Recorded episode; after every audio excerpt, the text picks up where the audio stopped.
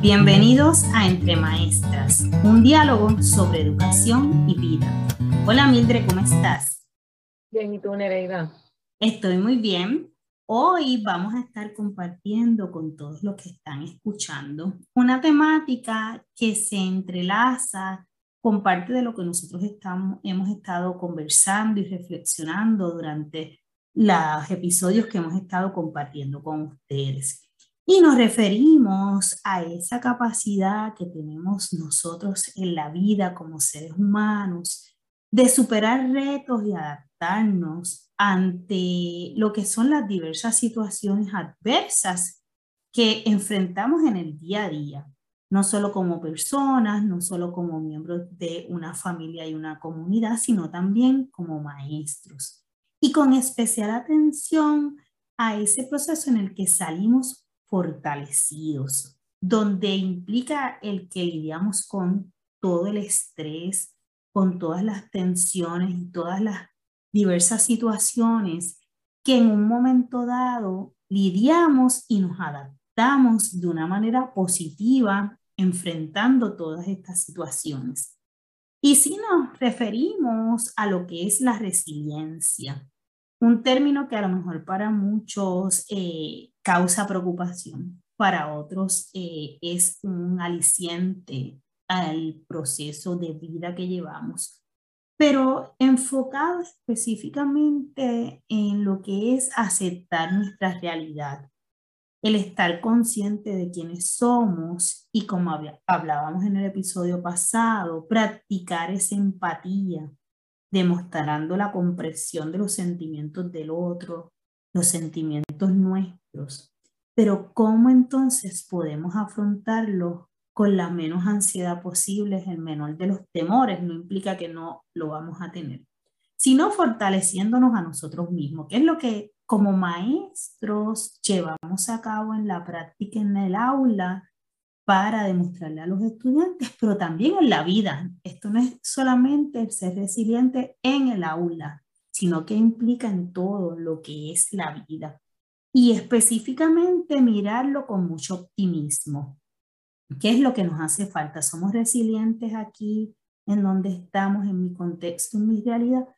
Fíjate que en relación a este concepto de resiliencia que eh, se empezó a escuchar más, recuerdo, Después, en el caso nuestro del huracán María, eh, de los terremotos, donde hubo esas situaciones que nos, nos enfrentaron a un gran estrés, a un gran nivel de estrés, y entonces cómo eh, se hablaba de, de, cuán resilientes ¿no? Eh, hemos sido a pesar de lo importante de mantener esa resiliencia ante los eventos adversos, porque de eso se trata.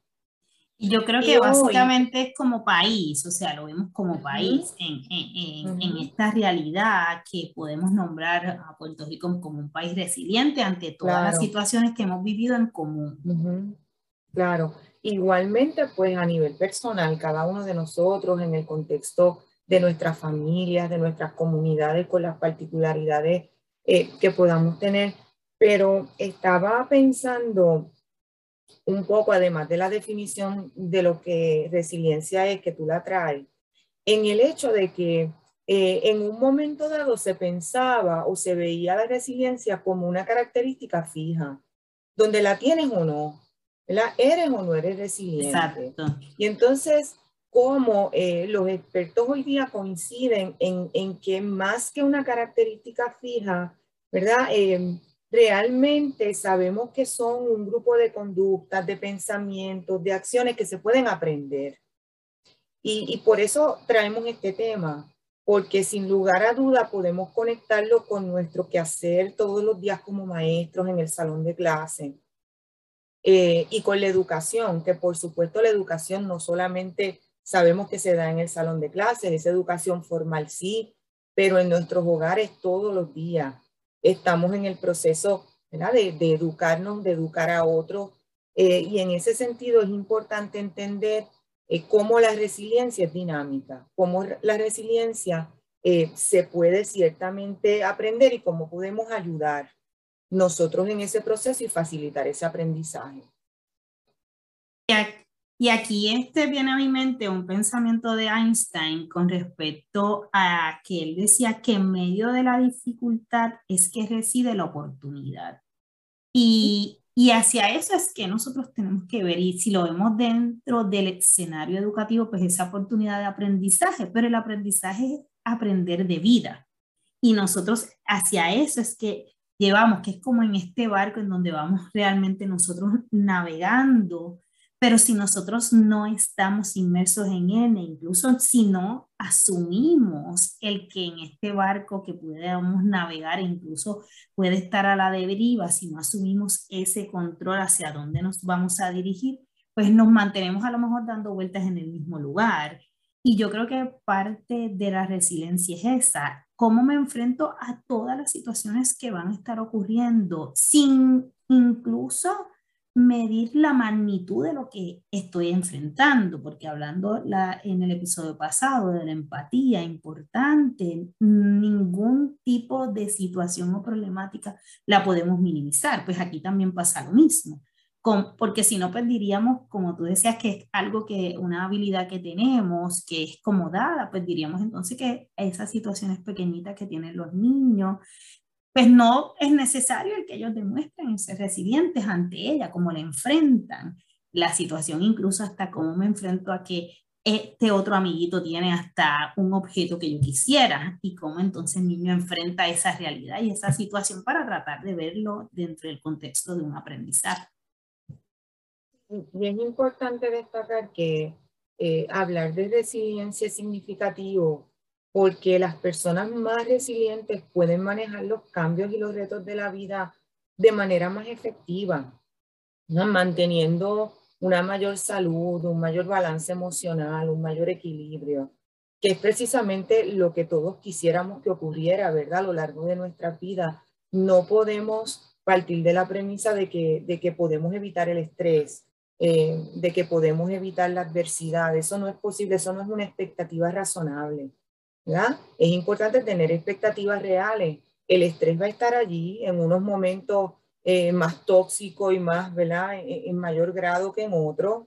Eh, pero cómo entonces nosotros enfrentamos esa adversidad y ese estrés, pues eh, tiene mucho que ver con nuestra capacidad para ser más o menos resiliente. Y hay algo importante, Mildred, y es el hecho que todos nos caracterizamos por distintos elementos y hay personas que uno tiene a su alrededor que uno conoce que son muy positivas.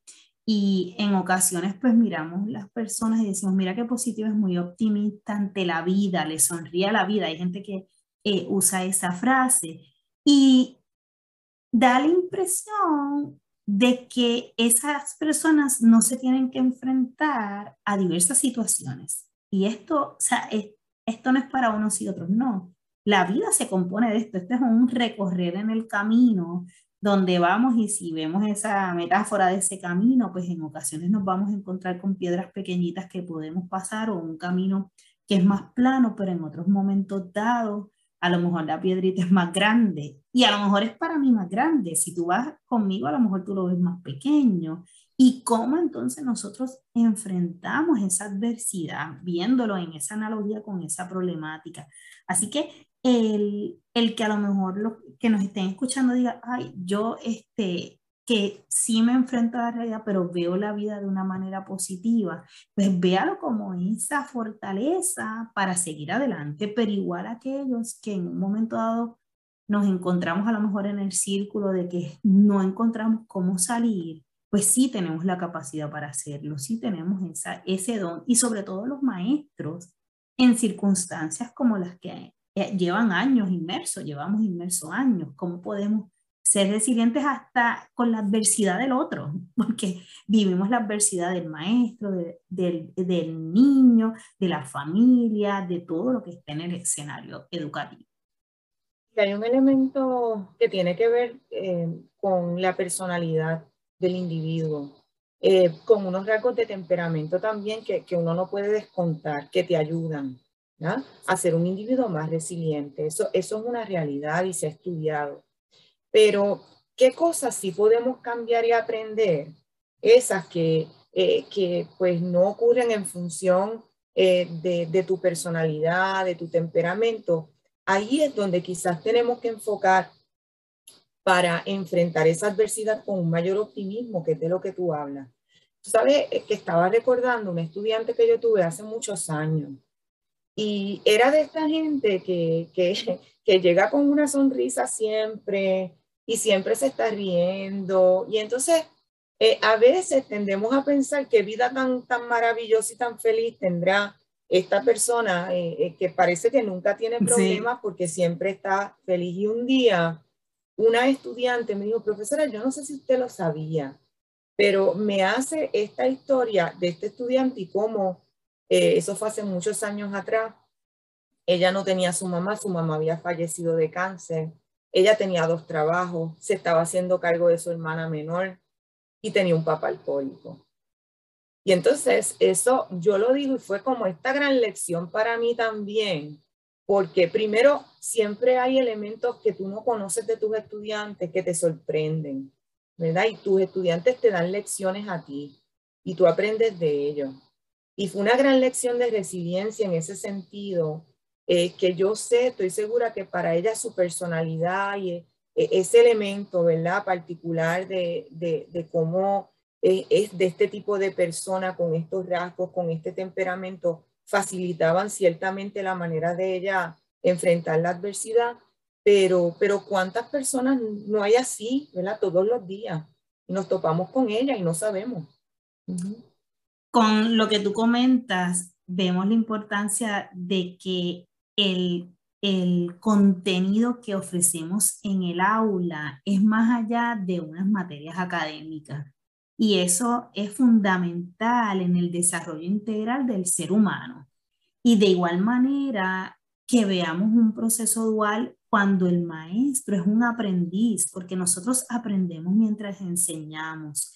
Y todo lo que tiene que ver con el desarrollo social y emocional del individuo, sabemos que se da en continua interacción, conversación y reflexión. No es una lección donde uno da una cátedra. Y lo vemos aquí en la resiliencia. No vamos a dar una cátedra de cómo lograrlo, sino que hay que vivirlo, hay que practicarlo, hay que modelarlo y aprender del otro.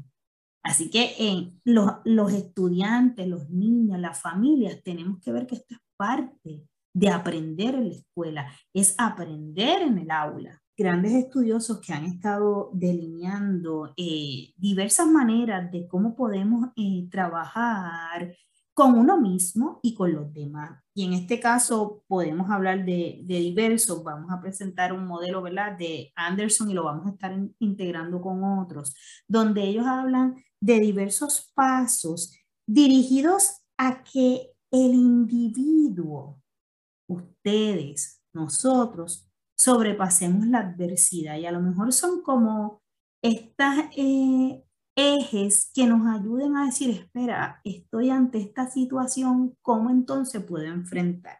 Y ellos hablan, por ejemplo, de mitigar el riesgo y enriquecer los vínculos. Y esa palabra de mitigar ese riesgo, ¿cómo yo logro que sé que puede haber aquí este riesgo y cómo yo logro establecer el vínculo, porque hay momentos dados en que uno sabe que hay un riesgo. Y, y voy a este escenario, voy a esta situación. Yo escuchaba ayer la situación que están enfrentando algunas eh, eh, administraciones escolares con respecto a todas las órdenes ejecutivas que hay en el país para salvaguardar la salud de los niños antes la situación eh, del COVID. Y decía, mire, yo estoy todo el tiempo y yo me imaginaba en un momento dado a los directores, porque sabemos que pueden haber directores que una vez se bajan del el auto que los lleva hasta esa escuela, ya se pueden sentir en riesgo. Y cómo entonces tenemos que tener esa esa perspectiva y a la misma vez esa habilidad de decir, espérate, sé que voy a tener a unos padres donde van a venir a donde mí, ¿cómo yo puedo mitigar ese riesgo reconociendo que puedo estar vulnerable a, a enfrentar alguna adversidad? ¿Y cómo establecer un vínculo que me ayude a poder enfrentarla y en este caso el director, pues el vínculo no está solo con otros especialistas para poder atender cualquier inquietud que puedan tener las familias y los padres de los niños en términos de la salud y en términos del proceso educativo. Y mitigar los riesgos me hace pensar también en cómo tú, eh, pues ciertamente si, si hay un niño, pensando en los niños pequeños, que tú sabes y los que hemos sido maestros lo sabemos, ese niñito que va hasta el último día del calendario escolar a la escuela, porque es donde recibe un almuerzo caliente. Y tú lo sabes como maestro, ese niñito no falta y su desayuno y su almuerzo lo consume en la escuela. Eso es una realidad eh, que quizás no es la nuestra y lo pasamos por alto. Entonces, ¿cómo el tú asegurarte de que, de que esos niños, esos estudiantes tengan lo que básicamente necesitan? Esa es una manera de mitigar ese riesgo eh, ante lo que sería eh, en otro escenario un estrés enorme, ¿verdad? Este, no tener seguridad respecto a dónde voy a conseguir mi próxima comida, mi próximo alimento, eh, si cierra la escuela, dónde voy a comer. Y es por eso que a través de la pandemia vimos tantas organizaciones y cómo eventualmente el mismo Departamento de Educación aquí en los Estados Unidos Veíamos las filas de carros frente a las escuelas para recibir ese almuerzo o esa merienda, eh, esa, e, esa bolsita de alimentos en ocasiones. Eh, así que eh, el tú como, como adulto, frente a los niños, frente a tus estudiantes, tratar de, de mitigar lo que puede representar ese estrés tóxico y facilitarle el proceso de adaptación a ese niño o ese individuo, es como ese primer paso. Y eso va atado de fijar límites claros y firmes. Y en muchas ocasiones eh, enfrentarnos a una adversidad, lo vemos que se nos va de las manos y eh, creemos que las soluciones no están ahí. Y en ese ejemplo que tú nos traes, vemos cómo las instituciones educativas tuvieron que manejar, aun cuando había una directriz para todos, pero cada institución, cada escuela lo vio en la realidad de su perfil de sus estudiantes, en este caso, pues nos pasa lo mismo. Si nosotros como un individuo nos enfrentamos a una situación, ya sea de salud, de seguridad, que sobre todo lo que es de seguridad, que a veces uno está a la deriva, ¿cómo entonces lo puedo manejar? ¿Cómo enfrento esa tensión de a lo mejor hasta ir a un espacio público donde pueda sentirme en riesgo de enfrentar alguna situación, pues ¿cómo puedo yo entonces fijar límites? Voy a ir a este espacio reconociendo que en algún momento dado, si hay alguna situación, ¿cómo la voy a manejar para tratar de lidiar con ese estrés? Porque de, en eso reside. Y fíjate que también cuando hablamos de límites, eh, yo lo asocio con limitaciones y voy a explicar lo que quiero decir. Eh, es importante para ser resiliente que uno se, se conozca a uno mismo. Y eso es un tema del que hablamos brevemente, recuerdo, creo que me parece que en el primer podcast, si no recuerdo mal, ese autoconocimiento, esa importancia de yo ir conociendo mis áreas de fortaleza y quien no le gusta usar el término limitaciones, ¿verdad? Pero cuáles son mis límites, hasta dónde yo puedo llegar, porque en la medida que yo me conozco, yo puedo manejar eh, eh, y buscar inclusive ayuda cuando yo sé que eso que necesito hacer no está en mis manos o que, o que sencillamente solo no puedo, ¿verdad? Así que eh, reconozco mis propios límites, que en estos días en, en los que vivimos de, de en el proceso de recuperarnos o tratar de recuperarnos de la pandemia, los psiquiatras y los psicólogos no han dado abasto con, con la cantidad de personas que se han visto en la necesidad de buscar ese recurso. Eh, y son muchos más los que los necesitan y yo estoy segura que hay una gran, un gran número de personas que aún teniendo la necesidad no saben o no reconocen cuándo, ¿verdad? Buscarla o cómo buscarla, porque, porque a veces no estamos claros de nuestros propios límites. Eh, y, y en eso me hace pensar cuando hablamos de ese aspecto. Y como tú bien dices, eh, los psicólogos y los psiquiatras no han dado abasto. Yo tengo una gran amiga eh, psicóloga y en un momento dado ella me dice, mira Nereida, eh, lo que ustedes sienten, los que sienten mis pacientes, lo siento yo. Y yo he llegado a momento dado hasta plantearme, ¿podré seguir yo acaparando todo esto? ¿Podré seguir incluso viviendo aquí en el país? Y en un momento dado me decía, mira, yo he tenido que utilizar hasta una frase que no la voy a citar textual como ella la dice, eh, porque ella usa una terminología en la confianza, pero ella me, me decía, yo no puedo tener como opción el irme del, del país, porque hay problemas que van a estar en todos los lugares. Y me dice, yo no, lo, yo no lo tengo como opción, hay otras personas que sí, pero yo no.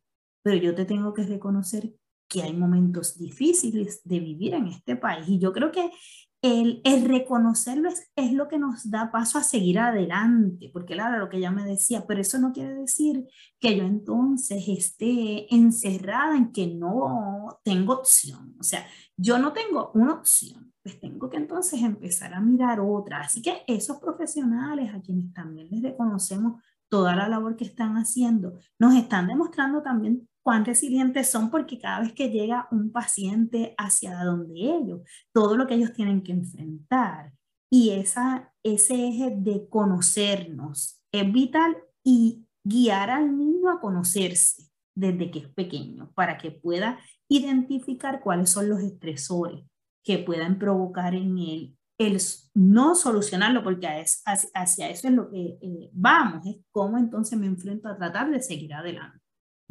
Cómo esos niños pueden ver en, en las figuras de sus maestros em, esa relación consistente de apoyo, ese vínculo que te permite el tú poder expresar lo que sientes como lo sientes em, y recibir a cambio comprensión y apoyo, que, que, es parte de lo que necesitamos. Em, yo siempre le digo a los estudiantes que nosotros no podemos controlar de dónde vienen nuestros niños, ¿verdad? Eh, ni, como dije hace un ratito, su temperamento, ni sus características particulares. ¿Quién es ese niño como persona? Eh, eh, tú no tienes control sobre eso, pero tienes control sobre lo que tú haces en el salón de clase para tratar de propiciar el que se pueda dar ese vínculo positivo, que muchas veces hay investigaciones que sugieren que eh, en el caso de los niños que abandonan las escuelas, nuestros desertores escolares, que, que, nos deberían estar preocupando hoy más que nunca, a la luz de todo, ¿verdad? Eh, eh, estos estresores que estamos enfrentando. Em, pues ciertamente los niñitos que llegan a ese punto, muchas veces los expertos en conducta dicen que lo único que los detiene de dejar la escuela es esa relación con un maestro esa relación de apoyo consistente, de alguien que a lo mejor le dice, estoy orgulloso de ti, yo creo en ti, tú puedes, que pueden parecer frases trilladas, pero a la hora de la verdad no lo son. Y me hace recordar otra estudiante que se graduó hace poquito, eh, una, una, estudiante con una, unos retos enormes en, en, su vida diaria. Y, y, me dijo, profesora, yo de verdad este, Nunca pensé que usted me iba a decir que estaba orgullosa de mí. Eso para mí es tan, algo tan, que, le brota a uno y le sale que orgullosa estoy de ti, que lo lograste. Eso, eh, eh, eh, cómo esas palabras y cómo el poder de la palabra, ¿verdad? Este, tiene ese efecto en cómo un individuo se puede sentir y en su propio autoconcepto, autoestima, etcétera. Y es lo que Anderson llama brindar afecto y apoyo, que va atado también con la enseñanza de habilidades para la vida. Eh, y enseñar requiere enseñar con la razón, como yo le digo a los estudiantes, y con el corazón. Y en muchas ocasiones eh, la, la, manera en que nos visualizan a los profesores universitarios es como si estuviéramos eh, distantes. Y si eso fue en un momento dado una de las perspectivas en términos de lo que era la educación universitaria.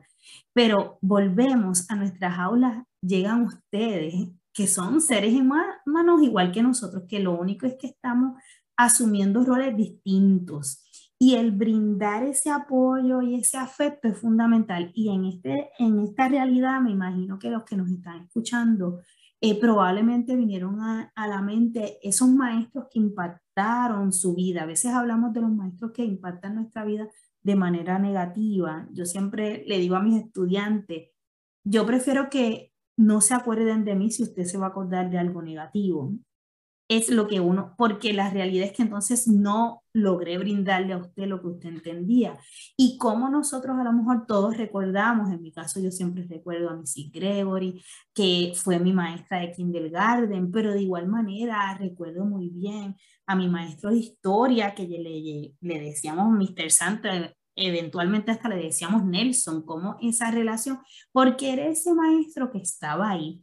E incluso el maestro hasta que me parecía a mí negativo, eh, que fue mi maestro de matemática toda la escuela superior, que cuando íbamos a tomar el College Board, él nos daba práctica todas las semanas y en un momento dado yo le dije, mire, yo creo que yo no voy a poder lograr esto porque en cada práctica yo sacaba cero y él me decía, esta es la práctica, este no es el juego de béisbol.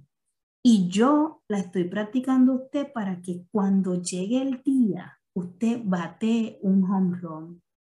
Esto es lo que yo quiero y lo verá. Y yo lo recuerdo cuando llegaron los resultados, como él me dijo, yo se lo dije, yo creía en usted y mire, usted bate un home run como lo hicieron todos. Y para eso, son de esos maestros, así que traigo esa anécdota desde el, el, otro lado, eh, cómo nosotros recordamos maestros, y eso es lo que queremos. Cómo podemos impactar brindando apoyo que a lo mejor no lo estábamos vinculando con lo que es la resiliencia.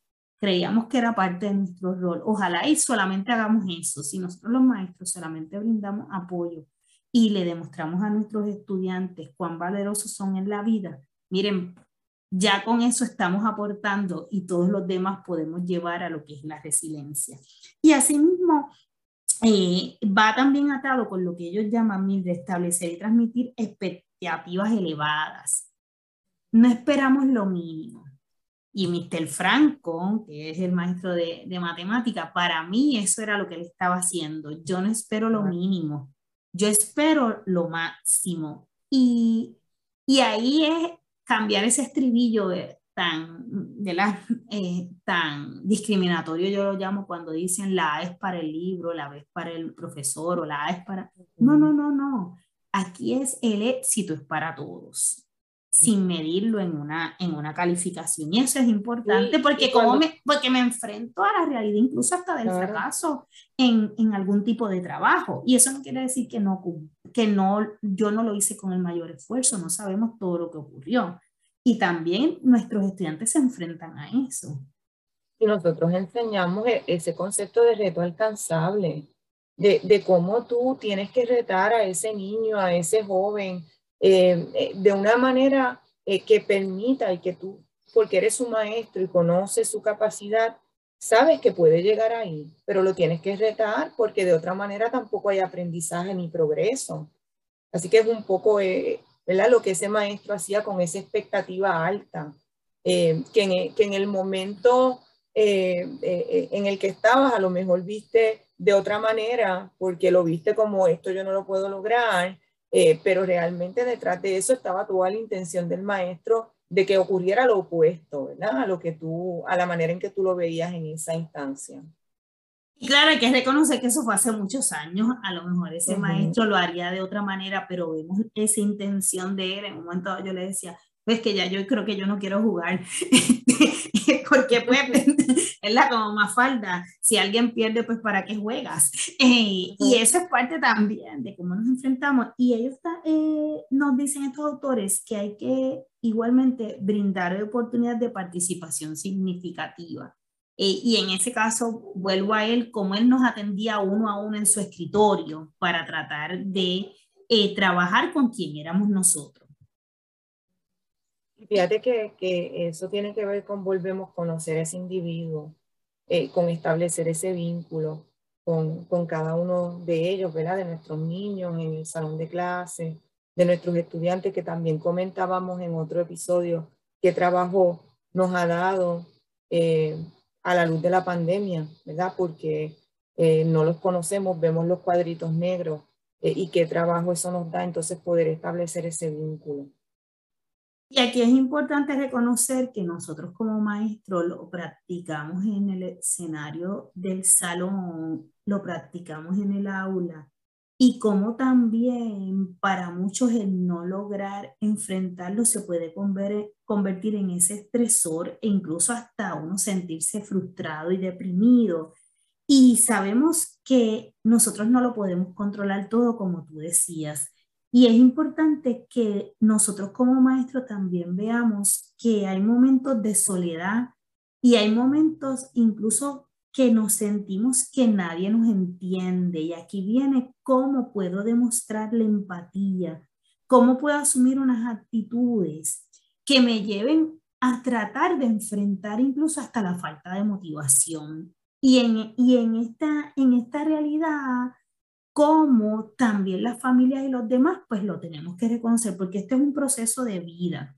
Y a lo mejor albergar en aquel maestro, aquellos que somos maestros, en ese maestro como los que yo mencionaba, que pueden ser a lo mejor ese modelaje de coger ánimo, de decir si en ese momento ellos también estaban pasando por muchas circunstancias, ¿qué puedo yo emular de ellos? Y eso también es parte de lo que es eh, la resiliencia y nos lleva a unas lecciones eh, que nos da la vida, nos dan los educadores y nos dan todas las personas que conocemos.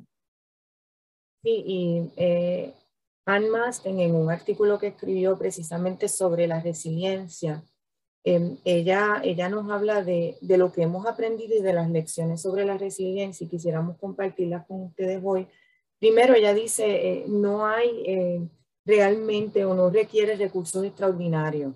El, ser resiliente, el aprender a ser resiliente, eh, porque está alrededor nuestro y tiene mucho que ver con esas relaciones que hablábamos hace poco de ellas, tiene que ver con esa empatía eh, y tiene que ver con eh, esas personas que hacen posible para nosotros aprender a enfrentar la adversidad con optimismo, eh, las personas ciertamente que, que son eh, más resilientes miran un problema y piensan, eh, pues, ¿qué puedo aprender de él? Ya lo tengo, estoy aquí, ¿qué puedo aprender de él? Así que la resiliencia es común, no es sencillamente algo que tienen unas poquitas de personas, ¿no? Sino que es común para todos. hay que aprenderla. El que la resiliencia, como decíamos hace un ratito, no requiere eh, de nada eh, especial ni mágico, porque todos podemos tener acceso a lo que es y todos podemos proveer como maestros esas relaciones positivas, como dije, esos lazos efectivos con la escuela y con otras organizaciones, empezando, empezando por la familia también, y estamos hablando de los maestros, pero cualquier adulto se convierte en un mentor o maestro de otra persona, no tienes que ser el maestro del salón de clase ni el profesor del aula universitaria, ¿verdad? Eh, y cómo la resiliencia se puede promover, eh, minimizando los riesgos que los niños enfrentan, eh, minimizando ese nivel de estrés tóxico que a veces nos paraliza. ¿Cómo podemos ayudar? ¿Cómo podemos contribuir? Yo leí en algún sitio, y no puedo recordar dónde, que cuando una persona pasa por un momento difícil, la mejor respuesta que puedes darle es ¿cómo te puedo ayudar? Dime qué puedo hacer por ti. Así que es un poco lo que esa lección conlleva. Eh, queremos ayudar a otros a, ser más resilientes. ¿Cómo los podemos ayudar? Darle pensamiento a eso. Em, y quisiera terminar con em, una cita eh, de algo que leí donde dice que el arte de, de la resiliencia o la resiliencia como arte implica rehacerse. ¿Cómo yo puedo volverme a hacer? ¿Cómo puedo rehacerme eh, a la luz de la adversidad o en medio de la adversidad? Así que con eso eh, en mente, eh, nos despedimos hoy. Será hasta la próxima en Entre Maestras, un diálogo sobre educación y vida.